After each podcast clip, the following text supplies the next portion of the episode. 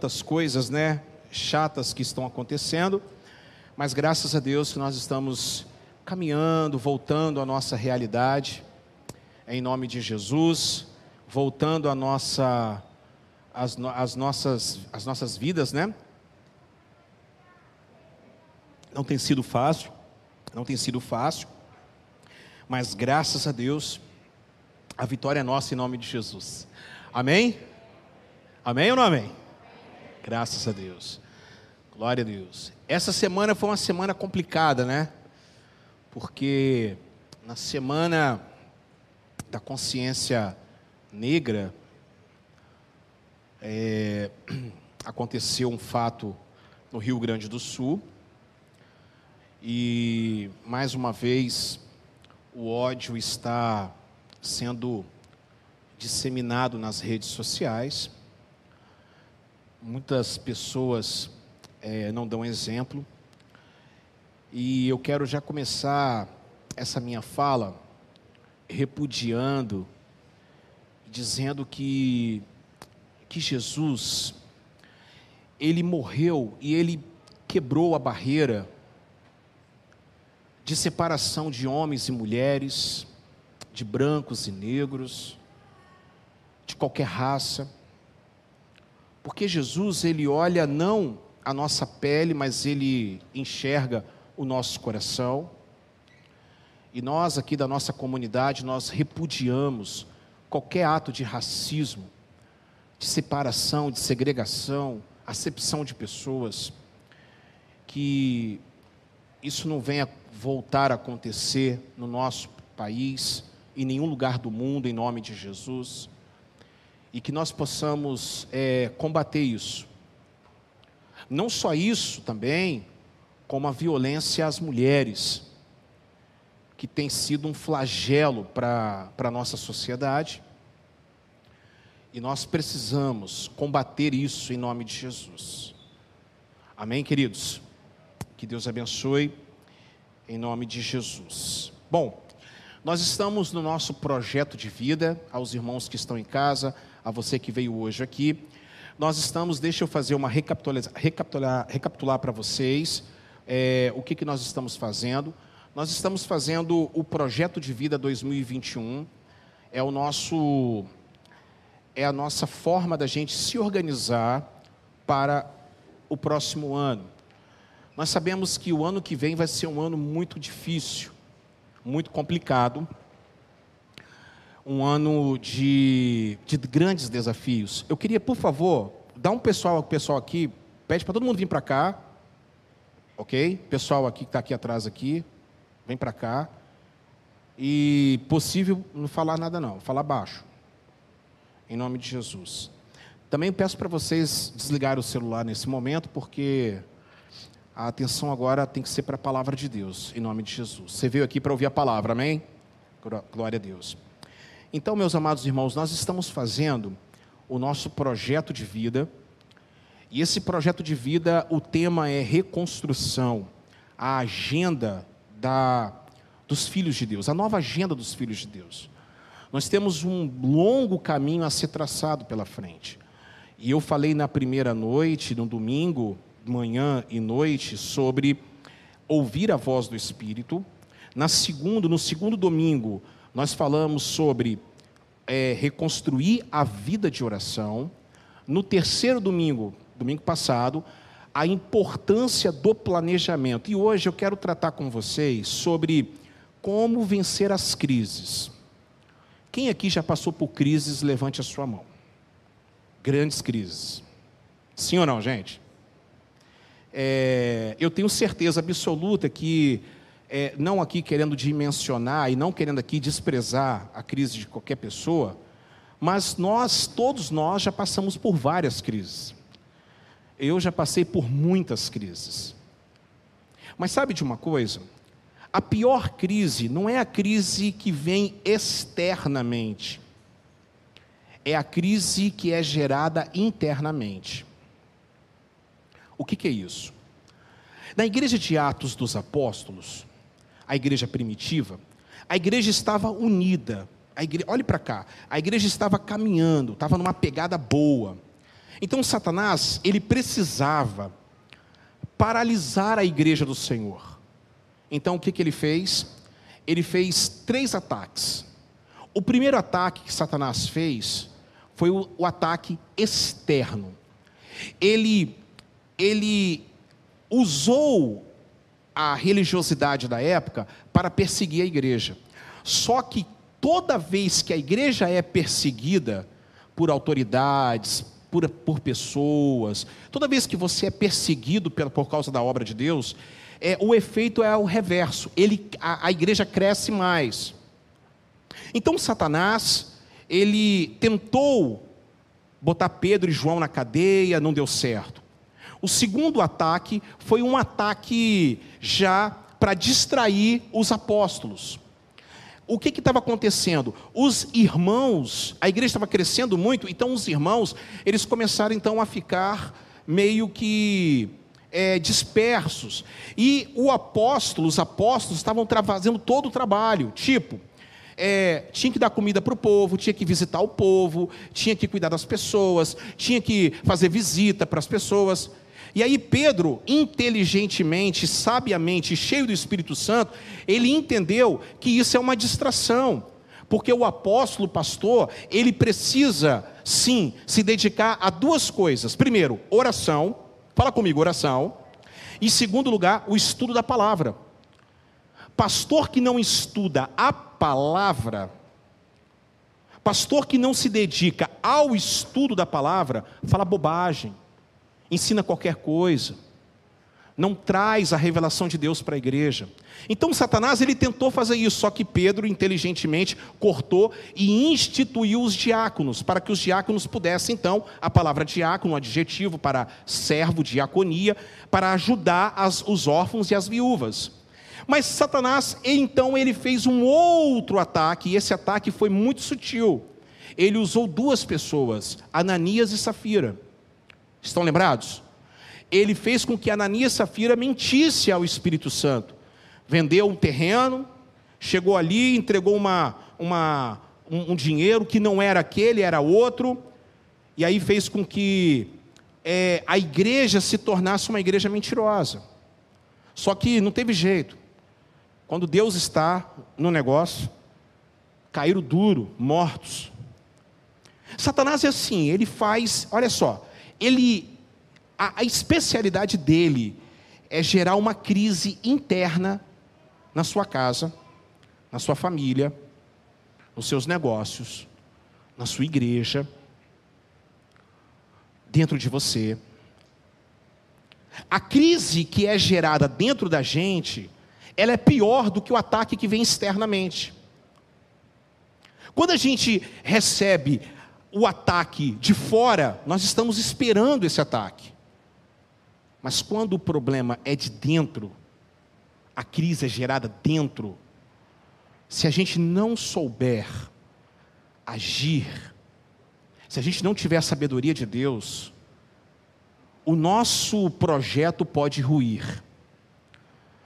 Porque certa vez o Senhor Jesus, ele falou isso lá em Marcos capítulo 3, verso 25 que diz assim: vocês que estão em casa, por favor, prestem atenção é, nestas palavras do Senhor Jesus. Ele disse lá em Marcos capítulo 3, verso 25. Coloca para mim vocês aí, por gentileza. É, ele diz assim: se uma casa estiver dividida contra si mesma, também não poderá subsistir. Olhe para cá. Não adianta fazer projetos se o seu projeto não tem a unidade da sua família. E Satanás, ele é especialista em acabar com famílias, com casamentos. Satanás, ele é especialista em acabar com negócios, com empresas, em acabar com igrejas. A igreja, olhe para cá, por favor. A igreja, ela não sucumbe com os problemas que vêm de fora. Porque quando tem problema vindo de fora, a igreja ora mais. A igreja ela sucumbe quando o problema é instaurado dentro da própria igreja, da própria família. Como isso é possível? Como isso acontece? Por exemplo, o caso de Júlio César, o famoso e grande Júlio César, imperador de Roma, morto pelo seu próprio filho adotivo, Brutus. Ou não foi nenhuma, nem duas, nem três vezes que um time de futebol com grandes jogadores, com grandes estrelas, sucumbiu diante de um time mais fraco. Porque aquele time que tem grandes estrelas jogavam apenas para eles. Mas aquele time que é inferior tecnicamente, eles se uniram.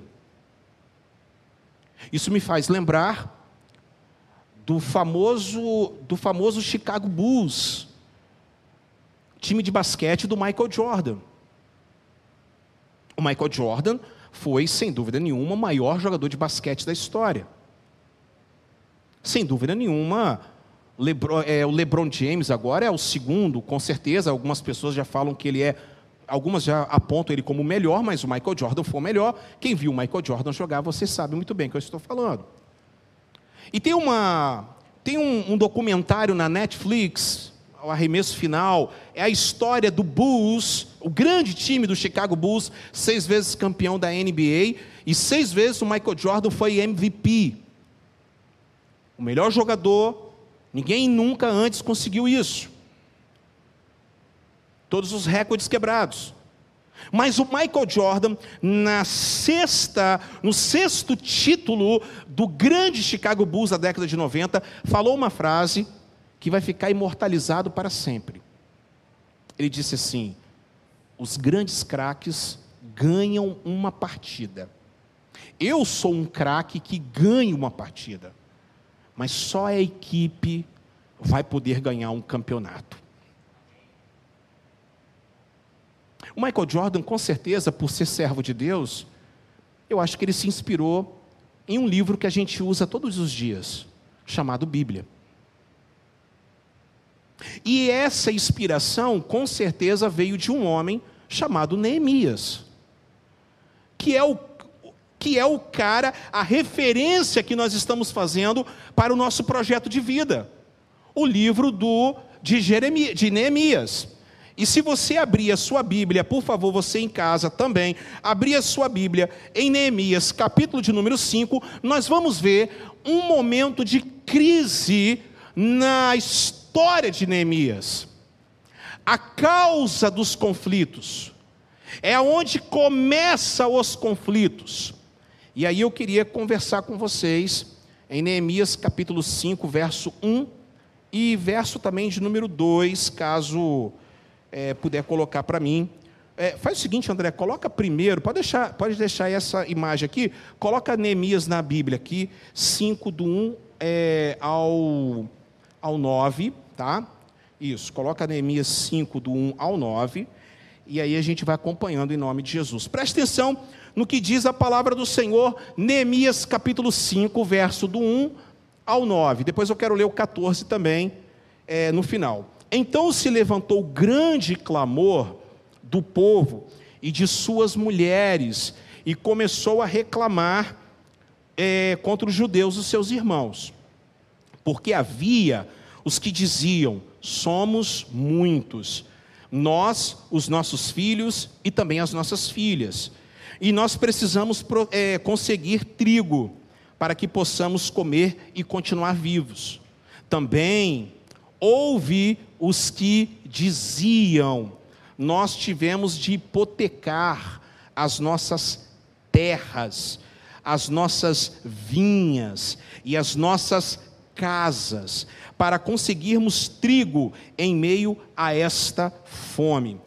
Houve ainda os que diziam: pegamos dinheiro emprestado até para pagar ao rei o tributo sobre as nossas terras e sobre as nossas vinhas. Nós somos da mesma carne que os nossos compatriotas, e os nossos filhos são tão bons como os deles. No entanto, eis que sujeitamos os nossos filhos e as nossas filhas para serem escravos. Algumas de nossas filhas já estão reduzidas à escravidão. Não podemos fazer nada para evitar isso, pois os nossos campos e as nossas vinhas já são de outros. Fiquei muito irritado ao ouvir isso, essas palavras e o clamor do povo. E depois de ter pensado bem a respeito disso, repreendi os nobres e os magistrados e lhes disse: Vocês são exploradores para a cada um para com o seu irmão. E eu convoquei uma grande assembleia contra eles e disse-lhes: Nós, de acordo com as nossas posses, resgatamos os judeus, nossos compatriotas, que, for, que foram vendidos aos gentios, e agora vocês estão querendo vender os seus compatriotas para que tenhamos de comprá-los outra vez? Então eles se calaram e não acharam o que responder. Tá bom até aí, volta lá, olhe para cá. O que está acontecendo aqui? Qual é o cenário aqui? Neemias já estava construindo os muros, reconstruindo Jerusalém. E chegou um determinado momento que o povo já não estava aguentando mais. Eu não sei se vocês vão estar lembrados, mas em março, eu, eu mesmo é, presenciei algo estarrecedor tinham, tinha estabelecimentos vendendo álcool em gel a 30 reais. Vocês estão lembrados disso? 30 reais. Eu estava falando na Kombi, falando por que, que o pessoal correu para comprar papel higiênico. Lembram dessa história? Logo no início, o pessoal comprando papel higiênico. Eu falei, não estou entendendo nada. Papel higiênico para quê? Acabaram com o estoque de papel higiênico. Estão lembrados disso? Pessoas que trabalham em farmácia podem testemunhar o que eu estou falando. Foi só o governo falar sobre o cloroquina, ivermectina, é, alguns remédios que podem, podem ajudar algumas pessoas com metabolismo diferente uma das outras contra esse novo, esse novo vírus, o coronavírus. Foi só falar isso que os burgueses foram nas farmácias e compraram os estoques de cloroquina, não é, Roberto? Compra... Estou falando mentira, Roberto, não é verdade isso? Compraram, não é verdade, Daliane? Você trabalha em farmácia? Compraram os estoques de cloroquina, de ivermectina.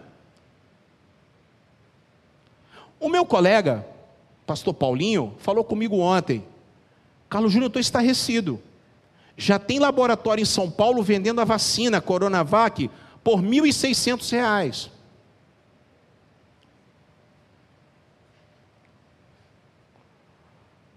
O arroz, quando começou a disparar, chegou em alguns lugares a 40 reais. Quem está lembrado disso?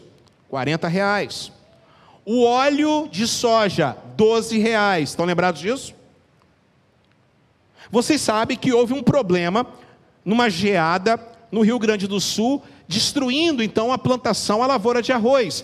E boa parte do estoque de arroz do Brasil, a China veio e carregou tudo fazendo com que os supermercadistas, os comerciantes, elevassem um preço. É o que está acontecendo com a gente hoje, é o que, acontece com, que aconteceu com o povo. É cada um querendo ganhar, é cada um querendo aproveitar, é cada um perguntando bem assim: o que, que eu posso ganhar com este problema? Por quê? Porque a pessoa que não tem Deus no coração, ela só quer ganhar para si. A pessoa que não tem a justificação do sangue de Jesus, ela só quer para ela. É por isso que nós estamos vivendo dias tão complicados. E há um problema interno para a gente resolver, sim ou não, gente? Há um problema interno. Porque quando isso acontece, quando um briga com o outro, um briga com o outro dentro de casa, a liderança que sofre. Quando os filhos brigam um com os, com os outros, é o pai que sofre. Quando os empregados brigam entre eles, é o patrão que sofre. Quando os membros, as ovelhas, brigam entre elas, é o pastor que sofre. E aí, sabe o que acontece? Que Satanás sempre faz? Ele paralisa a letargia, a involução, e a igreja do Senhor e o corpo de Cristo, o reino de Deus, ao invés de prosseguir e avançar, ele para e muitas vezes ele volta para trás. A gente não consegue sair do lugar. Por quê? Porque uma casa dividida não tem como prosperar. É o marido indo para cá e a esposa indo para lá. São os filhos indo para cá e os pais indo para cá. É o pastor indo para lá e as ovelhas indo para cá. É o empresário procurando aqui e os, os empregados indo para lá. É o. Infelizmente, não estou aqui politizando nada, mas o erro está desde o início. Quando um fala uma coisa, o outro fala outra. O presidente fala uma coisa, os governadores falam outra. Essa semana, por exemplo, o Ministério da Saúde colocou um Twitter dizendo assim: ainda não tem vacina para tal, tal, tal, mantenha o distanciamento. Uma hora depois, foi obrigado a tirar. Por quê? Porque nós não estamos falando a mesma língua. Porque nós não estamos falando a mesma coisa. Quem é? O que, que nós temos que pensar hoje? Vamos, vamos falar aqui sobre Brasil. Temos que pensar primeiramente nos idosos. Naqueles que têm problemas como comorbidade, doenças, como diabetes, pressão alta, câncer. Nós temos que proteger os nossos idosos. E os nossos idosos não estão sendo protegidos. Nós temos que pensar que nós precisamos ajudar quem está com dificuldades. Pessoas que precisam, pessoas que não tem ninguém por eles.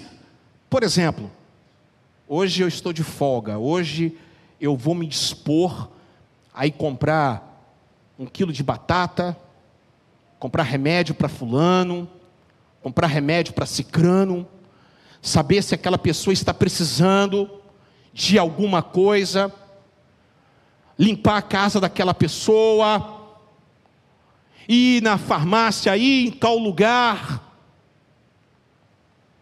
Mas nós só pensamos na gente. Estamos há oito, anos, há oito meses nessa bagaça. Isso é uma bagaça, desculpa que eu vou falar assim para vocês. Isso é uma miséria. E a gente está vendo pessoas sendo enterradas, e nós não podemos nos despedir das pessoas, e mesmo assim isso não tem mudado a gente. Porque as pessoas não se cuidam, as pessoas não querem saber de nada, as pessoas não estão levando as coisas a sério, as pessoas estão politizando tudo e nós estamos brigando entre si. Quem está, quem está saindo prejudicado é quem? O povo. Como aconteceu aqui. E aqui gera, começa a gerar os conflitos. E aí eu falo para vocês, não tem nada pior do que vocês terem que ficar resolvendo problemas internamente. Ao invés de você estar resolvendo coisas mais importantes, você tem que voltar para resolver problemas de pessoas que não querem mudar nunca, que querem ficar com problemas. Pessoas que não conseguem ter um pensamento. Por que isso acontece? Porque cada um quer fazer aquilo que dá na telha. É na igreja. Ah, eu queria que fosse assim, eu queria que fosse assado, eu queria que fosse desse jeito. Você não tem que querer. As pessoas têm que começar a aprender a obedecer. As pessoas têm que começar a querer, a, a entender, que não é o que ela quer. Se, se eu quisesse fazer o que eu quero, eu pintaria essa igreja de preto e amarelo, porque eu gosto de preto e amarelo. Só tocava música é, é, é, agitada. Só tocava resgate aqui. Eu quero só resgate. Tá bom, só resgate tá bom. Só queria resgate.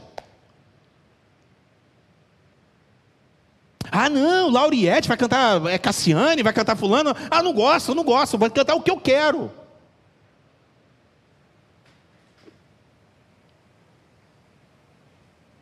Você na sua casa só tem arroz e feijão, está reclamando.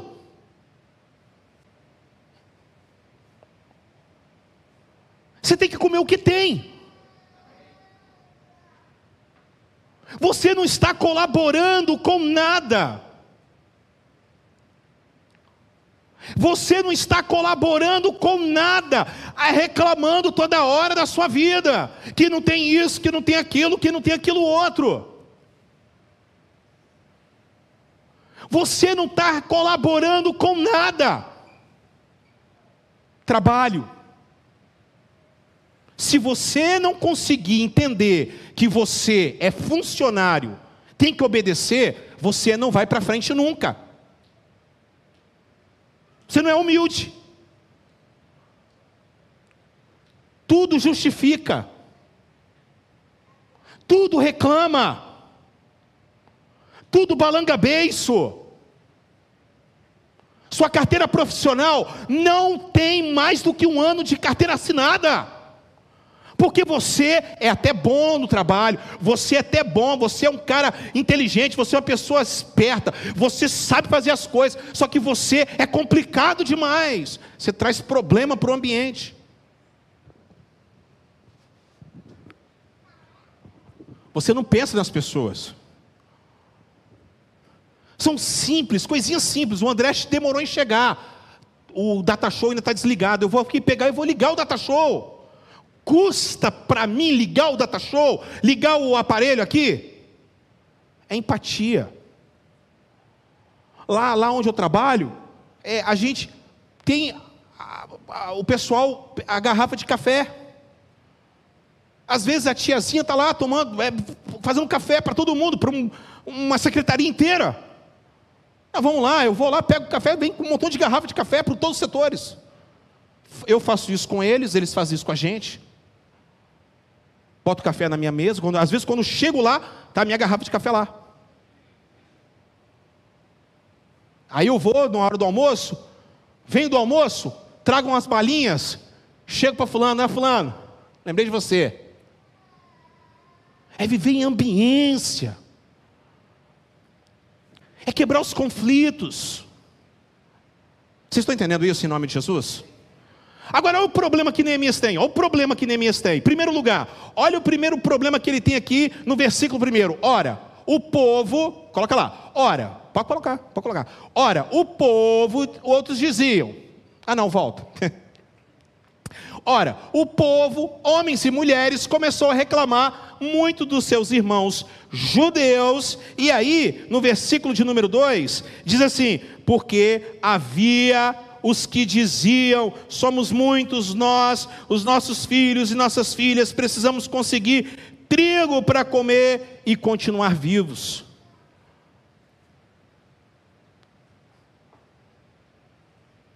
Pessoal se preocupou muito em trabalhar, pessoal se preocupou muito em ganhar dinheiro, o pessoal, olhe para cá, gente. O pessoal se preocupou muito em fazer a obra de Deus e esqueceram de planejar, de poupar, de fazer a sua vida, de colocar comida na mesa. E aí arrumaram um problema sério para eles. O problema todo é que eu estou vendo muita gente desanimada, muita gente balangando o beiço, muita gente chateada com tudo. Mas se a gente for parar para pensar, essas pessoas, eles se preocuparam mais com igreja, instituição, do que o reino de Deus. O reino de Deus não foi acrescido em nada. O que foi acrescido foi a instituição. Você trabalhou para a instituição. Você deixou de sair com a sua família porque a instituição te obrigou a estar no culto.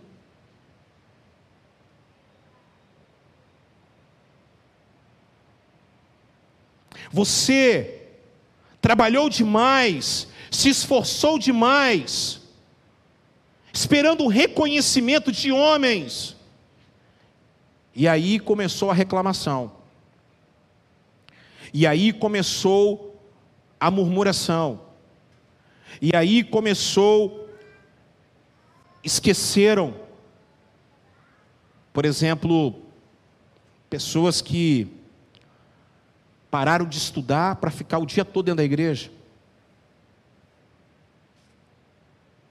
Esqueceram de estudar. Ainda tem pastor que fala que faculdade é do diabo. Tinha uma pastora que, sinceramente, nem pastora eu falava que ela era. Já falava ela já tinha, já falava, botava o dedo na cara dela direto, o pessoal até ficava chateado comigo, mas pelas atitudes do evangelho que ela pregava, nunca foi crente. Nunca foi crente da quadrangular, nunca foi. Era uma bruxa pentecostal que ficava jogando negócio de revelação para todo mundo. Aí, aí, ela tinha um império, ela tinha um, um império, um reino dela. Aí uma e aquele montão de gente seguindo, seguindo, tinha que estar na igreja todo dia. Tinha uma menina que morava do lado da minha casa, se converteu lá, eu falei assim: meu Deus do céu. Você vai ver só. Vai virar uma talibã. É aquelas talibã tem que tem que tirar tudo, coloca roupa até até lá e, e, aleluia e vai para a igreja todo dia, todo dia chegando uma menina de 16 anos chegando é, 11 horas da noite em casa sozinha. Eu falei isso não vai prestar, isso vai dar isso, isso vai dar problema. Começar a fazer faculdade, a pastora chega e fala bem assim, aquela pastora Hebe, chega e fala bem assim, não pode, faculdade é do diabo, ó, o UVV, o UVV tem um, um principado na UVV, quem entra aí desvia, mas os filhos da pastora fazem faculdade, vocês estão entendendo isso, gente? Sabe o que aconteceu? Olhe para cá, tudo desviado, Jovens tudo desviado. Entra num dia, sai no outro da igreja. Fica com aquele negócio de fricote. Ai, aí para lá, ai, ai. E fica pulando daqui para lá. Não tem projeto de vida. Aqueles faniquito gospel, não tem aqueles faniquito gospel? Ai, aqui, oi, ai. Não sabe nada. Abre, abre a Bíblia em Abacuque, não sabe onde está Abacuque. Abre em Ageu. Hum. Do crente ao ateu, ninguém acha Ageu. Só falta cantar essa música. Do crente ao ateu, ninguém encontra Ageu. Ninguém encontra. Ninguém encontra Ageu, né? Não tem conhecimento de Bíblia, não sabe nada, é fraco. Qualquer vento que bate está indo embora não entende discernimento espiritual. Por quê? Por causa disso aqui. Porque ao invés de estar na igreja com sabedoria, mas vai trabalhar. Por quê? Se a UVV tem uma potestade, é lá que nós temos que estar. Porque Daniel Daniel, na universidade da Babilônia, botou todo mundo no bolso. Porque Daniel era crente. Porque Daniel era homem de Deus. Estava na universidade da Babilônia. Mas não se misturou na Babilônia. Porque se você está no seu trabalho e lá só tem gente perturbada, é lá que você tem que estar. Tá. Porque você é um missionário do Senhor. Agora, se aqui na igreja você não consegue viver lá fora, você não vai conseguir, quando vier os problemas internos na sua vida, os ataques, as dúvidas, é por isso que você cai. É por isso que você foca muito numa coisa e você esquece de outras. Como aquele esposo da viúva, que morreu e deixou a mulher cheia de dívida. Ele falava glória a Deus. Minha irmã, ele dava glória a Deus, aleluia. Ele usava a Bíblia, Valdireia. Ele gritava orações, aleluia. Ele falava em língua estranha. Mas quando morreu, minha irmã, deixou a mulher e os filhos cheios de dívida. Porque ele ficava mais preocupado em dar glória a Deus, aleluia, do que se preparar para quando acontecer um problema, um coronavírus vindo, a gente realmente saber da glória a Deus e aleluia. Amém ou não amém, gente? O primeiro problema é esse. Qual é o segundo problema, por exemplo? Versículo de número 3. Olha o versículo de número 3.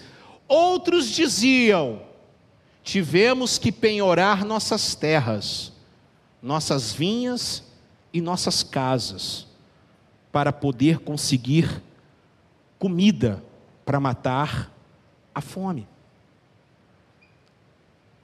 Se tem um problema interno que a gente precisa vencer, é o problema financeiro. Sim ou não? Sim ou não? Problema financeiro faz você ficar perturbado. Dívida faz você ficar doido, sim ou não, gente? Você chega e vê seu nome sujo, é complicado.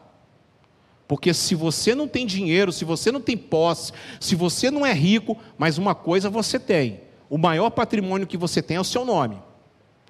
Seu nome vale mais que tudo. Estou certo ou errado? E aí você vê o seu nome indo para a lama, E sabe por que estava indo para a lama? Porque, infelizmente, as brigas internas fizeram com que eles fossem hipotecar a casa. Porque eu vou falar para vocês, hein? Uma dívida chama outra dívida. Um abismo chama outro abismo. Natal está vindo aí, hein? Eu sugiro que vocês desliguem a televisão.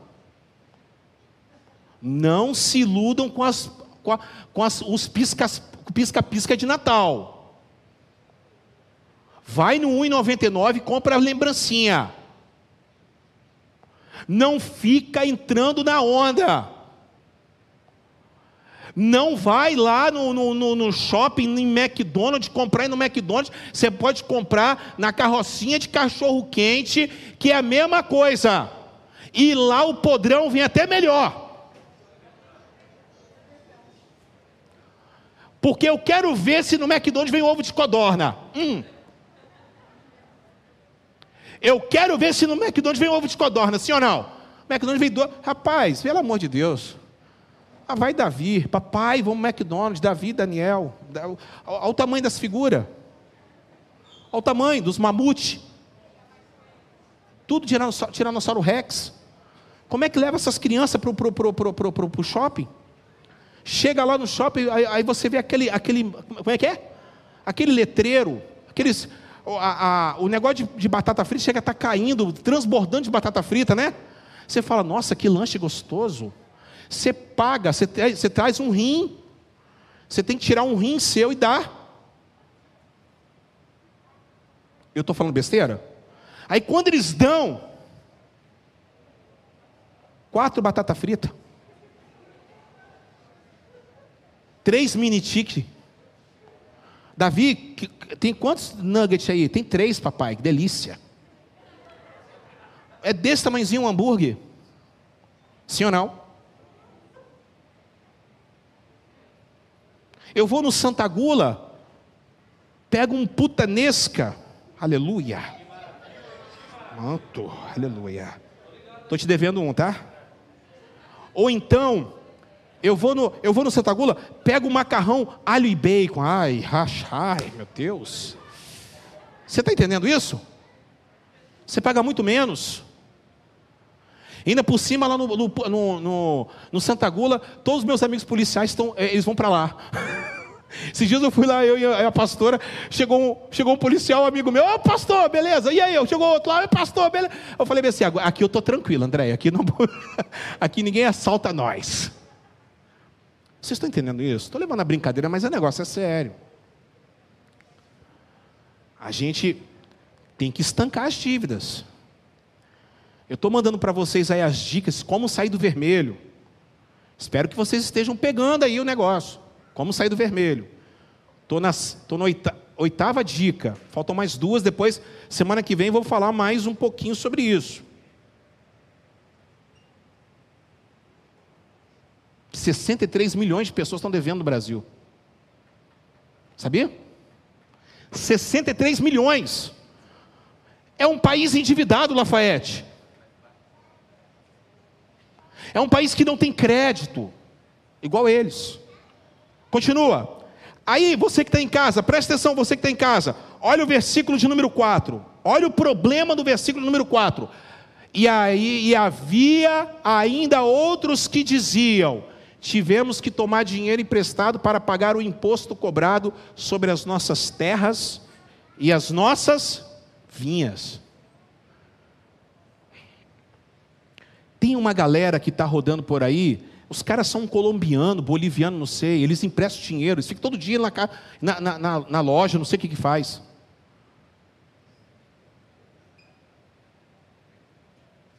Dinheiro a juros, agiota, banco, entrar no cheque especial.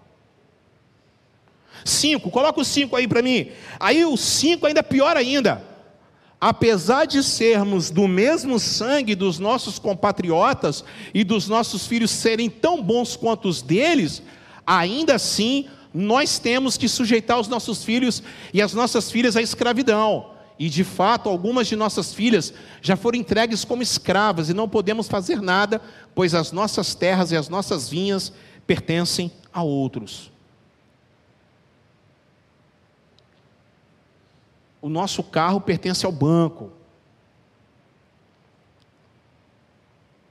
A gente está devendo muito. A gente não consegue sair dessa situação. Por quê? Porque nós não estamos planejando conforme Deus quer que a gente planeje. Só que tem um grande problema aqui, o pior problema é esse. O problema interno. Aqui é irmão batendo irmão.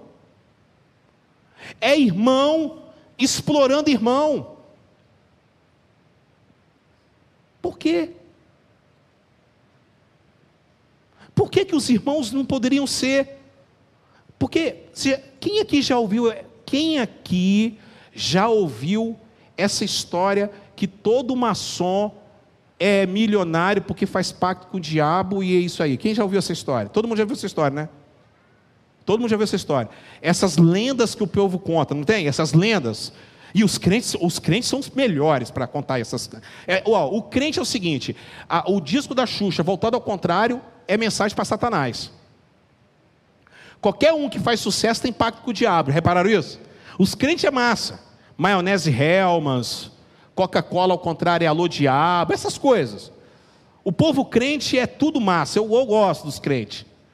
Os crentes é o que, é, é, né? É, ontem um pastor colocou lá, porta dos fundos já está já está gravando para afrontar o nosso Deus. Aí eu mandei uma mensagem para ele: é só você parar de ficar vendo essa porcaria de Porta dos Fundos e não divulgar eles. Deixa eles não ter audiência, porque nós é que ficamos propagando a audiência do Porta dos Fundos. Se a gente ignorar, eles vão ficar falando para as paredes. Sim ou não? Se a gente ficar se a gente ignorar. Mas aí os maçons, por exemplo. O pessoal fica falando que os maçons é.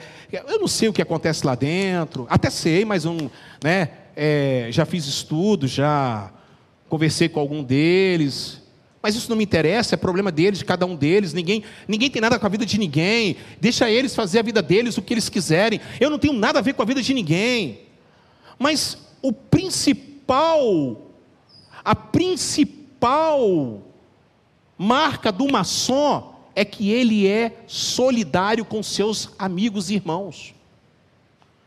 Se o maçom tiver em um determinado local com um carro quebrado, se passar o maçom, ele é obrigado a parar para ajudar. E o crente? O crente passa direto, bambam, paz. Que Deus te abençoe. Joga lama no carro. Sim ou não, gente? Sim ou não? Foi massa ontem. Uma colega minha, que inclusive é prima, é, o, é, o rapaz é primo de, de Heloísa, filho de Carlinhos, abriu uma loja de, de é, a Gisele, abriu, filha de Ercília, abriu uma loja de, é, de, aparelho, de produtos de elétricos aqui na Califórnia, lá no finalzinho, pé da casa da Liane e de Joseph ali. Aí ela postou esses dias lá tal, eu falei, pô, põe para compartilhar, vamos lá, vamos divulgar divulguei o trabalho dela lá.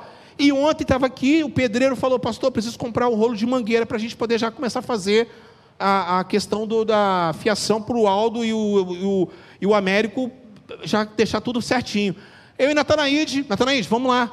Aí Natanaide veio comigo, tal, entrou do carro, nós fomos. Aí quando chegou, pastor, tem essa loja aqui. Eu falei, não, não, nós vamos na loja lá, em, lá no final. Mas aonde, pastor? Lá no final, está aqui. Não, vamos lá no final. Aí eu entro aqui, entrei e tal, fui, peguei a, a Alves de Azevedo, foi embora, passei para cá do web, foi embora, foi embora, foi embora. Falei, aonde que é, pastor? Lá no final da, da Califórnia. Quando chegou lá, parei o carro, lado direito ali, perto de pré ali, material de construção, parei, botei lá, falei, na hora que ela me viu, pastor Carlos Júnior, eu falei, eu falei que vim aqui comprar com você agora. Falei, irmão, ajuda irmão. Você é da onde? Assembleia? Mas não tem problema, irmão ajuda irmão. Para que, que eu vou comprar lá, se eu posso comprar aqui com você, está no mesmo valor, mesmo preço? Eu vou comprar com você. Ficamos conversando, ô oh, pastor, eu não perco uma escola tal midim. Poxa, que honra, está aqui o Senhor aqui, a pessoa na minha loja, que não sei o quê. Falei assim, vamos virar cliente de vocês. Porque irmão, ajuda irmão. Irmão não tem que explorar o outro irmão. Irmão, não tem que aproveitar que você está passando por uma situação difícil, te crucificar. É nesse momento que, é nesse momento de crise, minha irmã Gabriela, que mostra os verdadeiros caráteres de Cristo nas pessoas. Quem está entendendo, diga glória a Deus. Quem está entendendo, diga aleluia. E quando tem um problema interno, então? Se você é uma pessoa que deixa as coisas acontecerem, você não toma uma providência, eu vou falar de mim, tá? Hoje eu vou falar de mim. Se você não toma uma providência, meus amados irmãos, o negócio cresce e o negócio não fica bonito. Como é que a gente resolve os problemas internos? Como é que a gente resolve as crises que nós passamos, eu quero que vocês prestem atenção comigo em nome de Jesus. Em primeiro lugar, como que nós resolvemos as nossas tretas, as crises que nós passamos? Coloca. Em primeiro lugar, nós precisamos. Ah, não, antes aqui eu queria que vocês. É, desculpa. A raiz dos conflitos internos e da discórdia sempre está no egoísmo. Eu esqueci disso. Desculpa, eu esqueci desse detalhe que Deus falou muito comigo sobre egoísmo. Você conhece pessoas egoístas? Sim ou não? Você é egoísta?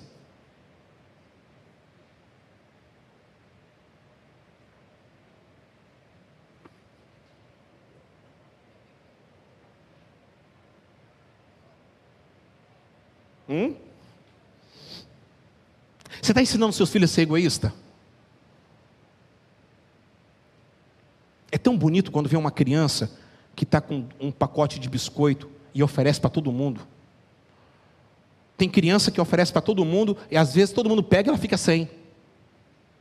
Mas ela fica feliz. Você está ensinando seu filho a ser dizimista e ofertante? Filho, entrega essa oferta para Deus. Você está ensinando o seu filho a trabalhar para o Senhor, a ajudar o próximo? Olha só o que diz lá em Tiago capítulo 4, verso 1: De onde vêm as guerras e as contendas no meio de vocês? Não vêm somente das paixões que guerreiam dentro de vocês? Por que, que a igreja, pastora Sheila, arruma um montão de problema? Porque ela tem uma coisa, ela quer uma coisa, você quer uma coisa, o Mário quer uma coisa, a Nara quer outra coisa, a, a Josi quer uma coisa, né?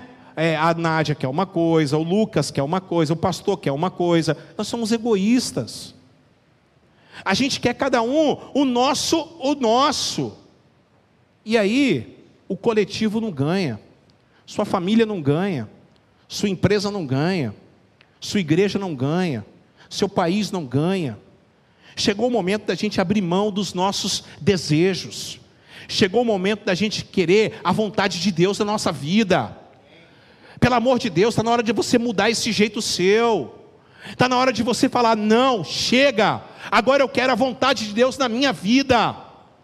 A vontade de Deus aqui tem que prevalecer, porque até agora você só arrumou problema para você. Como é que a gente resolve os conflitos? Em primeiro lugar, como é que a gente resolve? Como a gente resolve, como, é, como que a gente vence esse problema chamado egoísmo? Coloca lá, não, volta ali. Quando, quando estamos brigando entre nós, a nossa equipe se destrói. E como é que a gente vence isso? Fala para quem está do seu lado, quando a gente briga entre nós, fala, fala bem assim: o pastor tem que tomar uma água. É, enquanto isso que a gente briga entre nós, a nossa equipe se destrói. Quem já perdeu uma família assim? Tem coragem de levantar a mão? Quem já perdeu uma família assim? Porque a briga estava acontecendo, você vendo a briga acontecendo.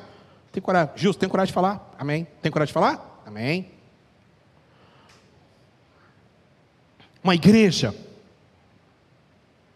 Primeiro lugar, como é que a gente vence esse problema? Quando é que a gente vence isso? A gente precisa cirar. Fala comigo, é cirando. Olha o versículo de número 6, pastor Edmilson. Quando eu ouvi essas reclamações, eu fiquei o quê?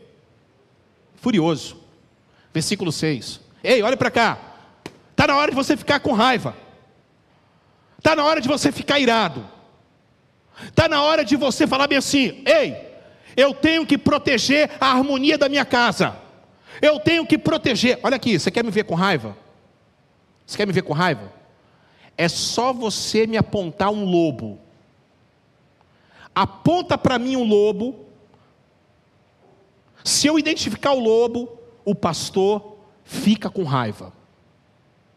E não adianta você querer falar, pastor, calma, pastor, que pastor não fica com alma, não.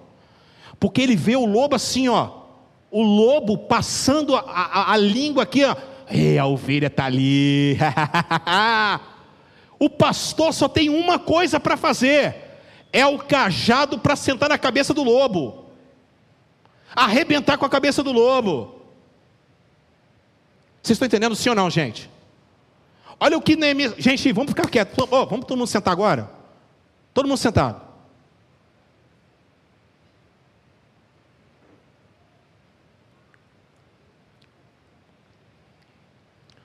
Se tem uma das coisas que eu gosto do coronavírus foi isso. Acabou com a confusão lá fora. Acabou. Todo mundo dentro da igreja. Posso ouvir um amém? Voltando. Na hora que eu ouvi tudo isso, eu fiquei furioso. John Maxwell escreveu: a forma mais rápida de apagar o fogo da ira é um balde de oração. Você tem que ficar irado. Mas aí você vai orar para você agir corretamente como você deve agir. como você deve falar. O papel do reconstrutor e líder é proteger a harmonia. Irmãos, vou falar para vocês aqui. Vou contar o meu testemunho. A igreja da Barra do Jucu, essa aqui, sempre foi uma igreja amorosa, calorosa. A gente, olha, irmãos, há 13 anos que eu sou pastor aqui, há 13 anos eu prego falando o nome de todas as pessoas, eu sei nome e sobrenome das pessoas, sei onde as pessoas moram. A igreja aqui sempre teve casamento, por exemplo, casamento de gente que não tinha condições de fazer. Acabava o casamento, a gente ficava limpando a igreja no sábado à noite, saindo daqui meia-noite, né, Lucas? Saindo daqui meia-noite, indo embora para casa. A igreja sempre foi uma igreja unida. Juventude unida, todo mundo unido. Chegou um certo momento que nós perdemos isso. Porque tinha algumas pessoas na liderança que eram só eles e acabou. E eu vendo isso, e eu vendo isso, e eu vendo isso, e Deus falando comigo, e Deus falando: toma providência, toma providência. O pessoal não, se, não gostava um do outro, era briga, uma confusão. Estou falando aqui, tá? Estou falando daqui. Estou falando de lá, não, estou falando daqui. Chegou no dia, ó, e aquela confusão, e, e a gente vê que o negócio, é, se riscasse um palho de fósforo, explodia tudo. Ambiente tóxico, ambiente complicado. Meu irmão, começou a pandemia, eu numa quarta-feira fechando a igreja sozinho, o Espírito Santo falou assim comigo: agora é a hora de agir. Põe todo mundo no seu lugar porque se você não tomar uma providência, eu vou tomar. E você é o primeiro da, da reta. Eu botei o rabo entre as pernas. Eu falei, sim, Senhor, manda quem pode, obedece quem tem juízo. Cheguei para um e falei assim: olha só, se você não se enquadrar com as coisas da igreja aqui, você pode ir embora. Meu amigo, conheço a vida toda começou a falar, começou a falar que eu fico copiando mensagens dos outros.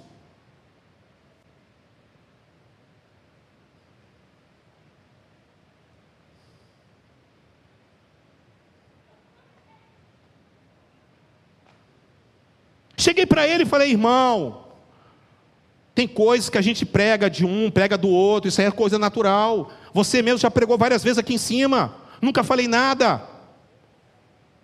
Por que você está nessa, rapaz?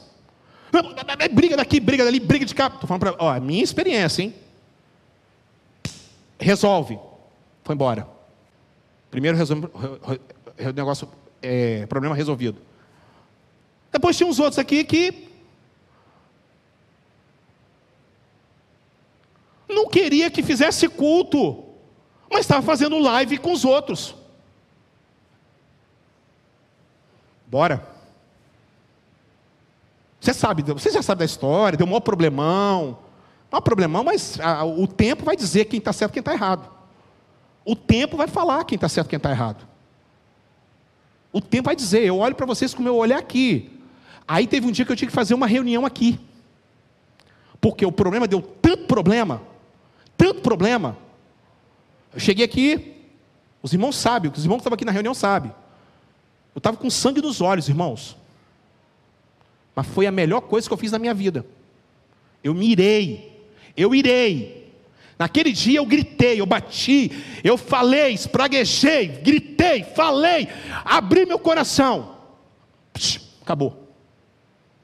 Esqueci. Que se exploda. Que se convertam. Porque agora nós vamos começar da maneira correta.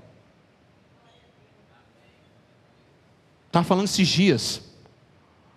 Eu estou pregando aqui, irmãos, eu fico até amanhã de manhã pregando.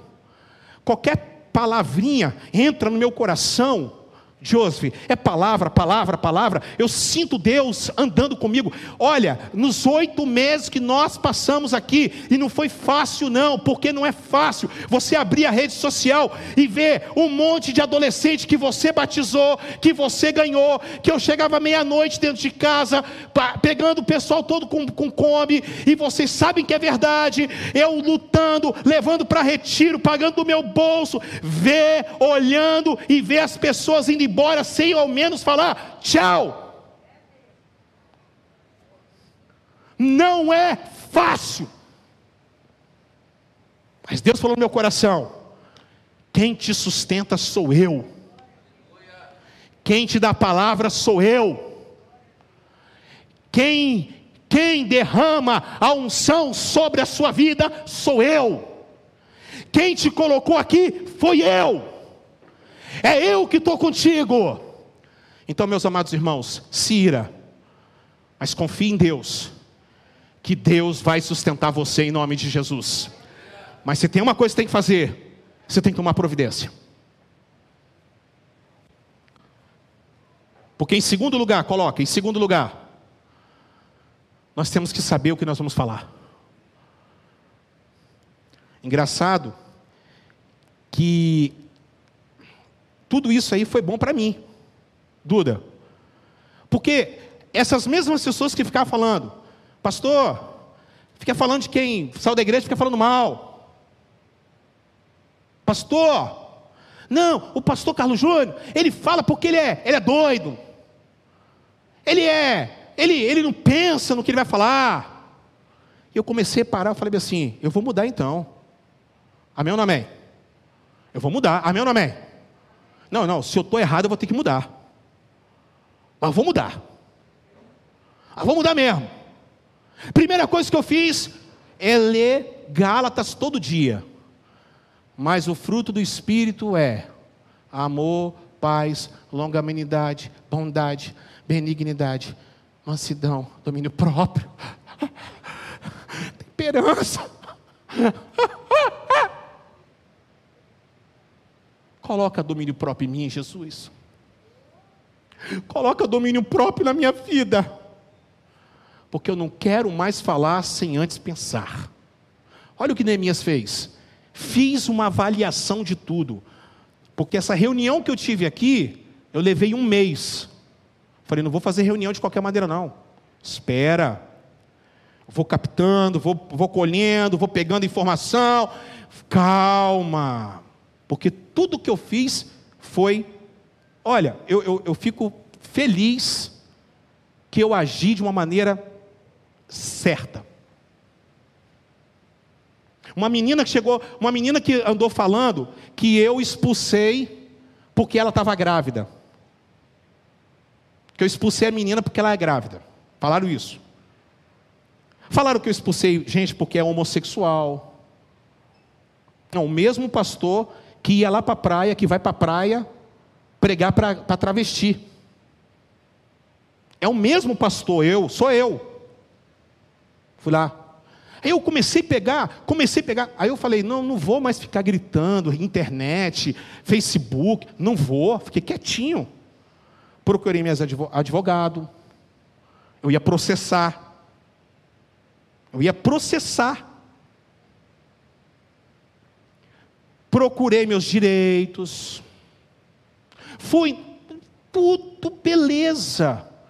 Eu cheguei um dia em casa, o presidente falou assim: tá vendo como é que as coisas, quando você senta e não faz primeiro com a boca e depois com a cabeça, primeiro você tem que ver com a cabeça, depois você fala com a boca. Agora você resolve o problema com a sua igreja. Agora cuida da igreja. Deixa que agora os outros, eu vou cuidar. Eu vou tratar com cada um. Não se preocupa não. Vai ser tratado, porque aqui faz, aqui se paga. É a lei do retorno, não adianta. Aí ele fez uma reunião. Fala comigo, quando a raiva se baseia nas emoções, pode produzir um grande estrago. Cuidado, mãe, quando você vai falar com seu filho. Cuidar do marido quando você vai falar com a sua mulher. Cuidado o que você fala. Cuidado, mulher, quando você vai falar com seu marido. Cuidado. Uma palavra pode ser fatal. Sim ou não, gente? Quando nós estamos irados, nossa primeira reação pode ser errada. Entendeu, Douglas? Quantas pessoas estão morrendo no trânsito hoje? Porque elas. Hã? Porque elas xingam, né? Hoje mesmo aconteceu um negócio muito bacana. Uma pessoa foi me atacar nas redes sociais por causa do negócio de política. A, a, a primeira vontade que tem é de pegar e falar bem assim. Ah, não. O que, que eu fiz? Fui lá. Porque também eu vou falar para vocês: fiz um curso sobre gerenciar crises e cuidar da autoimagem. Fiz um curso maravilhoso. Apanhei pra caramba nesse curso, mas foi, foi bom. Como gerenciar as crises. Está com crise, irmão? Tem que saber gerenciar. Na hora, a vontade que eu tinha é de esculhambar a mulher. Mas o que, que eu fiz? Entrei lá na rede social dela. Comecei a ver o histórico da vida dela. Fez transplante. Tem uma vida sofrida. É uma pessoa complicada. Eu vi que é uma pessoa difícil. O que, que eu fiz? Minha irmã, não vamos entrar em confusão por causa de política. Você vota no seu candidato, eu voto no meu, somos irmãos, parabéns pelo seu histórico de vida. Eu tenho certeza que você é uma vencedora. A irmã, tomara que ela esteja até assistindo, ela mandou, colocou lá. Você está certo. Nós temos que orar um pelos outros.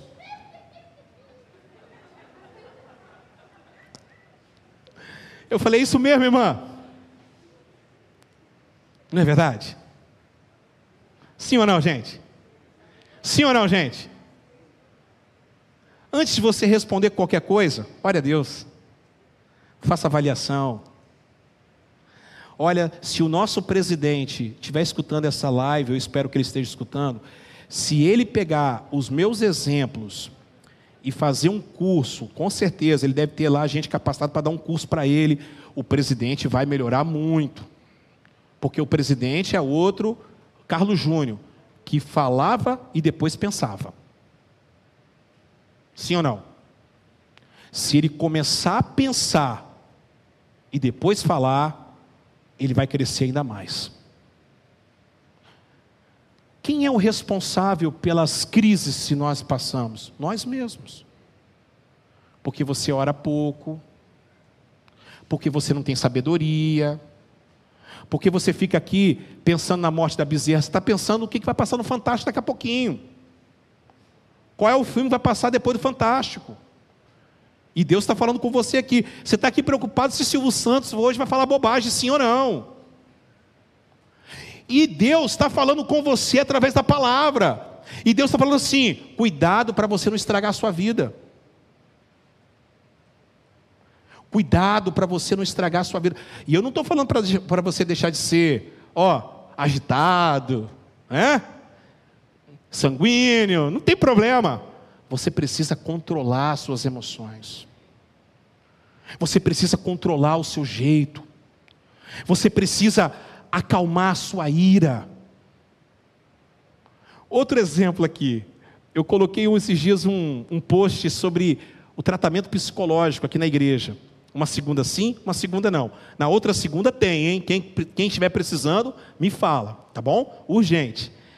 Aí uma pessoa colocou lá, uma pessoa do Ceará. Não misture psicologia com religião e que não sei o que, sentou o pau. Aí, aí, o dedo coçou. Apaguei. Aí não, ela tem que ouvir. Porque quem é ela para falar? Aí, aí o Espírito Santo apaga. Dez minutos depois.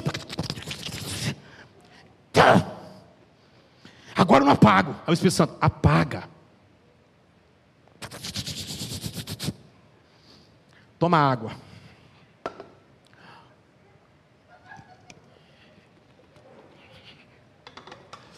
E agora, Espírito Santo, segue a vida. Respira fundo. Ela não quer, tem gente que quer. Ela não quer, tem gente que quer. Ela não quer, tem gente que está precisando. Para de ficar focando em coisa que não presta.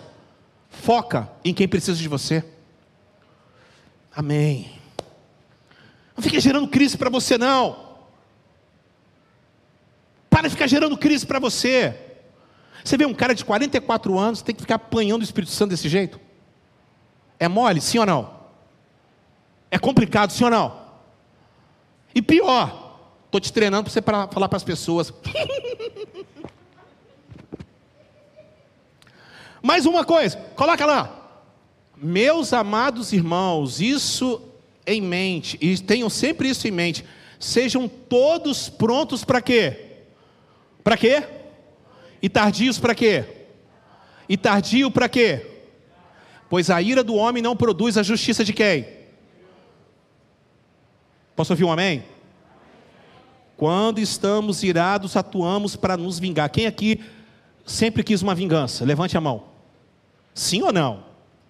Ah, pisaram no seu calo, você não quer uma vingança. Uma vingancinha, hein?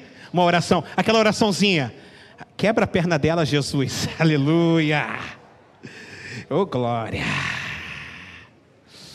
Aleluia. Ah, Me deu até um arrepio aqui agora. Oh, meu Deus do céu. Chegou a notícia, irmão, irmão tá mal, cara, tá na, na cama. Misericórdia. Ah, fala a verdade. Mas quando você deixa Deus atuar, a ira dele acalma o seu coração, a, a, a, a, paz dele acalma o seu coração, e a ira que você tem de vingança, sabe que se transforma? Em paz. Como é que a gente resolve a ira, as crises? Coloca para mim. Em segundo lugar, a gente, em terceiro lugar, a gente tem determinação. E aqui é o seguinte: primeiro, trata com as pessoas o que tem que ser tratado em particular e trata com quem precisa ser tratado em público. Isso eu aprendi na pele como pastor. Porque tem coisas que você quer segurar por causa da família, por causa do irmão, por causa da amizade, e lá na frente quem se dá mal é você. Olha, Tito, escuta o que eu vou falar agora, hein? Porque eu estou vivendo isso aqui, hein? Escuta, hein? Escuta, presta atenção. Quanto àquele que provoca divisões, advirta-o uma ou duas vezes. Depois disso, rejeita ele você sabe que tal pessoa se perverteu, está em pecado e por si mesmo será condenada.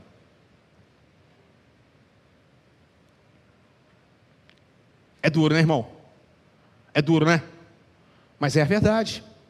Agora, Neemias, fiz uma avaliação de tudo, então repreendi os nobres e os oficiais, dizendo-lhes: vocês estão cobrando juros dos meus compatriotas. Não tenha medo de chamar a atenção do seu filho. Não tenha medo de chamar a atenção do seu empregado. Não tenha medo de chamar a atenção da ovelha. Não tenha medo de chamar a atenção da sua esposa. Mesmo que a sua esposa te dê um tabefe na cara. Porque mulher pode bater no homem, o homem pode bater na mulher, não. Posso ouvir um amém? Amém? Nada. Você também pode bater no homem, não. Lei Maria da Penha Lei Maria João.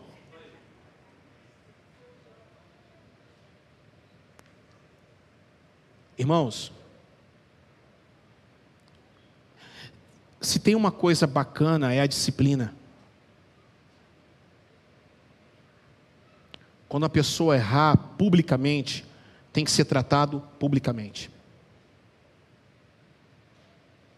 Se a pessoa errar internamente, advirta ela internamente. Não chama a atenção do seu filho perto dos outros, não. Chama a atenção do seu filho dentro de casa. Mas se seu filho fizer um escândalo na rua, chama a atenção dele perante todos. Fala para quem está do seu lado. A gente tem que vencer as. A, a, nós temos que vencer as crises. E a gente só vai vencer a crise, mostra suas mãos, se a gente colocar a mão na massa. Eu posso ouvir um amém? Eu posso ouvir um amém? Por isso que eu estou assim agora, irmão. Se eu olho para uma ovelha e vejo que a ovelha está insatisfeita, chega aqui, irmão, tá, tá, tá, o que está acontecendo? Eu estou assim agora. Está tudo bem? Está insatisfeito com alguma coisa? Não, pastor, ah, pastor, se eu perceber que a pessoa já está querendo arrumar problema, senta no banco, irmão. Senta no banco. Ah, pastor, mas ainda vamos ficar com 50 pessoas na igreja. Eu já tive 300, já preguei para 3 mil, não acrescentou em nada na minha vida. Só cabelo branco. Esses cabelos brancos aqui, não é do. É porque tem pessoas que chegam para mim e falam bem assim, pastor, eu não queria ficar incomodando o senhor com os meus problemas. Que tipo de problema? A pessoa está passando por dificuldade, a pessoa está com um problema em casa, tá com, não tem nada para comer dentro de casa, está com uma dúvida na Bíblia. Irmãos, eu gosto desse tipo de problema. Agora, esses cabelos brancos aqui da minha barba, eu tenho que fazer a barba direto porque está cheio de cabelo branco. É de quê? É de crente que vive arrumando problema com outro crente. Que vive fazendo fofoca do outro crente. Que arruma problema, que fica botando o dedo na cara de todo mundo, mas lá fora vive uma vida totalmente errada. Porque também tem isso também, né? Que aquele que aponta o dedo para todo mundo.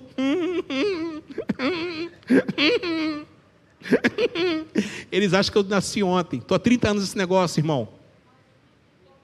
Estou há 30 anos nesse negócio chamado igreja. Eu sei o que eu estou falando. Quarto lugar. Como é que a gente vence a crise? Sendo exemplo. E este exemplo aqui, André, cara, eu me vi nesse cara. Eu me vi nesse cara. Eu falei, poxa, pelo menos uma coisa boa desse, desse capítulo eu, vou, eu posso falar que eu fiz. Olha a atitude de Neemias. Além disso, desde o vigésimo é, ano do rei Atarxerxes, quando fui nomeado governador deles da terra de Judá, até o trigésimo segundo ano do reinado, durante 12 anos, nem eu e nem os meus irmãos comemos a comida destinada ao governador mas os governantes anteriores, aqueles que me precederam, puseram um peso sobre o povo e tomaram deles 480 gramas de prata, além de comida e vinho. Até os seus auxiliares oprimiam o povo. Mas por temer a Deus, eu não agi dessa maneira, não. Ao contrário, eu mesmo me dediquei ao trabalho neste muro. Todos os meus homens de confiança foram reunidos ali para o trabalho. E não compramos nenhum pedaço de terra. O que, que isso quer dizer, irmãos? Ele não pegou um, um centavo sequer do dinheiro que ele tinha como governador. Ele abriu mão do salário dele para poder reconstruir. Ele era o primeiro a pegar a mão de obra. Olha para mim aqui. Eu tenho alegria em falar no meu coração. Eu sou o primeiro a estar aqui. Eu sou o último a sair daqui. Eu sou o primeiro a pegar a vassoura para limpar. Eu sou o primeiro a fazer evangelismo. Treze anos que eu sou, estou como pastor dessa igreja. Eu sou o primeiro a dar o dízimo nessa igreja.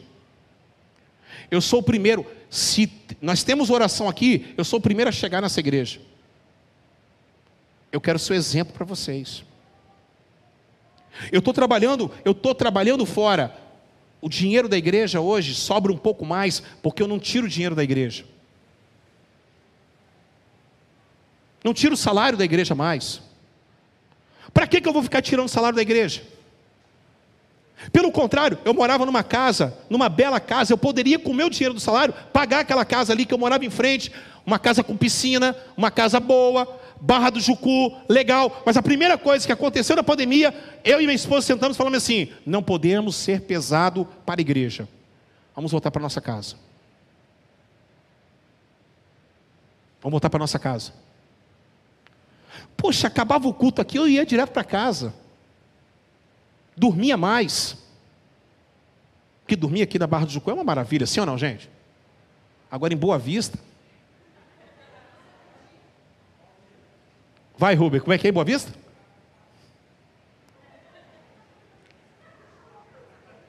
É ele que está falando, tá, irmãos? Sai daqui. Às vezes eu chego em casa, a mesma rotina de sempre. Eu falei, caramba, voltar a mesma rotina de sempre. Chegar em casa 10 e meia, 11 horas da noite. Vem direto do trabalho. Suado. Poxa vida, queria tanto estar tomando banho, queria tanto sair daqui direto para casa, poxa, ouvir os cantos dos passarinhos logo pela manhã. Mas a gente tem que ser dar exemplo. Por quê? Que eu pego o dízimo, eu faço questão de mostrar porque eu tenho que ser exemplo. Se vocês, se eu peço para vocês dar dízimo, eu tenho que ser o primeiro a dar.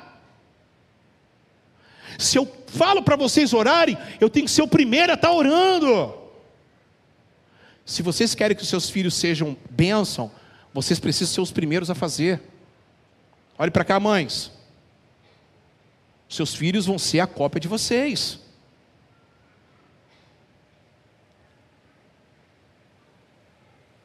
Você quer mudar de vida, sim ou não? Sim ou não? Sim ou não? Então está na hora da gente vencer as crises. Primeira crise tem que vencer dentro de você. Você tem que dar um basta nisso hoje. Você tem que, não, eu estou falando sério. Você tem que levantar essa cadeira e falar bem assim: chega, a partir de hoje eu vou mudar minha vida. A partir de hoje, a Bíblia vai ser o meu livro que venha da ajuda do alto, Lucas. Douglas. A partir de hoje eu vou mudar minha vida. Eu não vou mudar minha vida, ah, glória a Deus, eu não vou mudar minha vida assim. Eu vou mudar minha vida dando exemplo. Levante a sua mão. Quando você começar a dar exemplo, Quando você começar a dar exemplo, a sua família vai olhar para você. Receba essa palavra em nome de Jesus. A sua família vai olhar para você e falar bem assim: Eu quero o mesmo Deus que você serve. Eu quero servir o Deus que você serve, porque essa Bíblia aí está mudando a sua vida. Você quer mudar a sua vida em nome de Jesus? Posso ouvir um amém? Sim ou não? Amém. Exemplo. Vem cá, ô, ô Kevin, vem cá você. É você. Cuidado aí. Rapaz, ontem eu vi um exemplo. Coloca a máscara. Isso. Isso. Isso. Chega para cá. O pessoal te vê ali. Rapaz, esse menino, eu conheci esse menino desse tamanho, igual a Nádia. Não, ele era um pouquinho maior assim. Esse menino aqui, ele veio aqui pequenininho. Ontem eu fui levar uma cesta básica lá na borracharia. Esse menino é o gerente da borracharia do Joseph, do pai dele. Eu cheguei lá, ele estava lá, tomando conta da borracharia, atendendo os clientes. Eu falei, cadê seu pai? Meu pai saiu, foi resolver uma treta aí, mas eu estou aqui, pode, pode mandar para mim que eu bato no peito e resolvo. Eu falei, meu Deus, manto de unção, aleluia. Rapaz, eu abri o porta-mala, então vamos ver se você resolve. Eu peguei a cesta básica, joguei para ele, ele pegou. O menino pegou, olha o braço desse menino, gente. Olha, olha o braço dessa criança. Olha o braço dessa criança. Olha. É o quê? É pequeno. Olha o braço, segurou a cesta básica, levou para dentro de casa. Eu falei, rapaz, olha o tamanho já está trabalhando com o pai. É gerente da loja. Pastor, pode ficar tranquilo, hein? Amanhã nós estamos juntos. E aqui eu resolvo. Eu falei, amém. Vamos, aplaudir esse rapaz aqui, que esse rapaz. Parabéns, hein? Parabéns. Parabéns, pode ir lá. Sabe que eu te amo, né?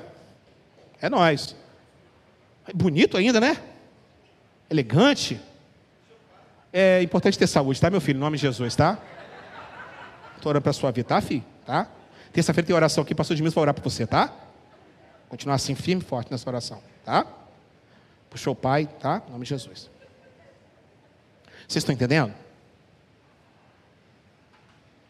É o exemplo que o pai está dando para o filho, para ser trabalhador. É o exemplo que a mãe está dando para a filha, para ser uma mulher de Deus. Seus filhos estão pequenininhos, seus filhos estão vendo você. Vença a crise. Resolva os problemas internos na sua casa. Não dá certo com a nora? Chama a nora. Você é uma mulher inteligente. Você é uma mulher inteligente pra caramba. Você é mulher sábia. Sua nora não é sua inimiga. Sua nora é sua amiga. Está com raiva da sua sogra? Para de besteira. Você casou com o pacote completo. Vai ter que aturar. Posso ouvir um amém? Agora a pessoa começa a ficar, né? né? Hein? Começa a cutucar um outro, né? Sim ou não? Hã? É, tem que aturar, fazer o quê? A minha sogra, para mim, tinha que ter dois dentes. Um para abrir a garrafa e outro para doer a noite toda. Mas fazer o quê? Ah, que Deus a tenha. Graças a Deus ela está com Jesus. Oh, brincadeira, Andréia. Brincadeira, hein? Pelo amor de Deus, tá? Eu amo. Olha, eu sempre amei sua mãe, Andréia. Vocês estão entendendo? Vocês vão ficar brigando para sempre, por quê? Está com o irmão brigado aí na igreja aí, vai viver brigado, fica com cara feia, você vive um problema, para com isso. Fica de pé, fica. Fica de pé, porque a gente precisa.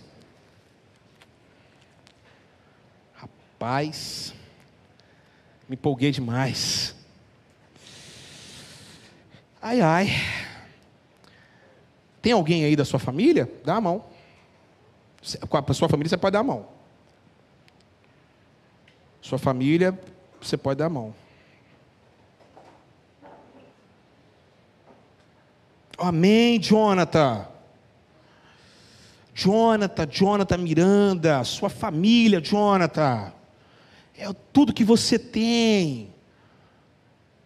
Tem gente aqui vendo, mandando mensagem, mandando foto. A família está toda reunida na, na sala, estão ouvindo o culto, estão aprendendo a palavra de Deus. A palavra de Deus está sendo disseminada para todos em nome de Jesus. Feche seus olhos. Espírito Santo de Deus, passeia no meio do teu povo. Não tem muito o que falar, Senhor. Nós temos que agir. Que os inimigos caiam por terra agora, em nome de Jesus eu estou dando uma ordem agora aos inimigos que têm atacado, que têm afrontado esta família, este irmão, caia por terra agora. A crise que essas pessoas estão vivendo, depressão, luta, problemas internos, problemas financeiros, doença, essa tempestade, ô Espírito Santo de Deus, Mostra para cada uma delas hoje, agora. É o que eu te imploro nesta hora, em nome de Jesus. Espírito Santo de Deus, faça, haja no meio do teu povo. Ah, meus amados irmãos, vocês podem glorificar o nome de Jesus aí. Vocês podem dizer: Jesus, Jesus, Jesus, vem entrar na minha casa, vem fazer morada na minha vida, vem transformar a minha história, vem mudar a minha história, Jesus. Oh, aleluia! Essa crise vai passar em nome de Jesus. Ah, essa crise vai passar em nome de Jesus. Você crê nisso? Você crê nisso? Diga glória a Deus. Em nome de Jesus. Levante as suas mãos. Que o Deus de paz vá para sua casa. Que o Deus de paz vá para a sua casa. Que o Deus de paz vá com você, caminhe com você, que a tua casa seja um lugar de paz, que a tua casa seja um lugar de bênçãos, que a unção do Espírito Santo esteja sobre a sua vida, sobre a sua empresa, sobre os seus filhos. Receba essa palavra poderosa na sua vida em nome de Jesus. Traga paz, Senhor, para essas pessoas, em nome de Jesus. Amém. E amém. Você precisa mudar de vida, como eu estou mudando a minha vida. Sim ou não, gente? Você vai se esforçar para mudar a sua vida em nome de Jesus? Porque se você não quiser mudar a sua vida,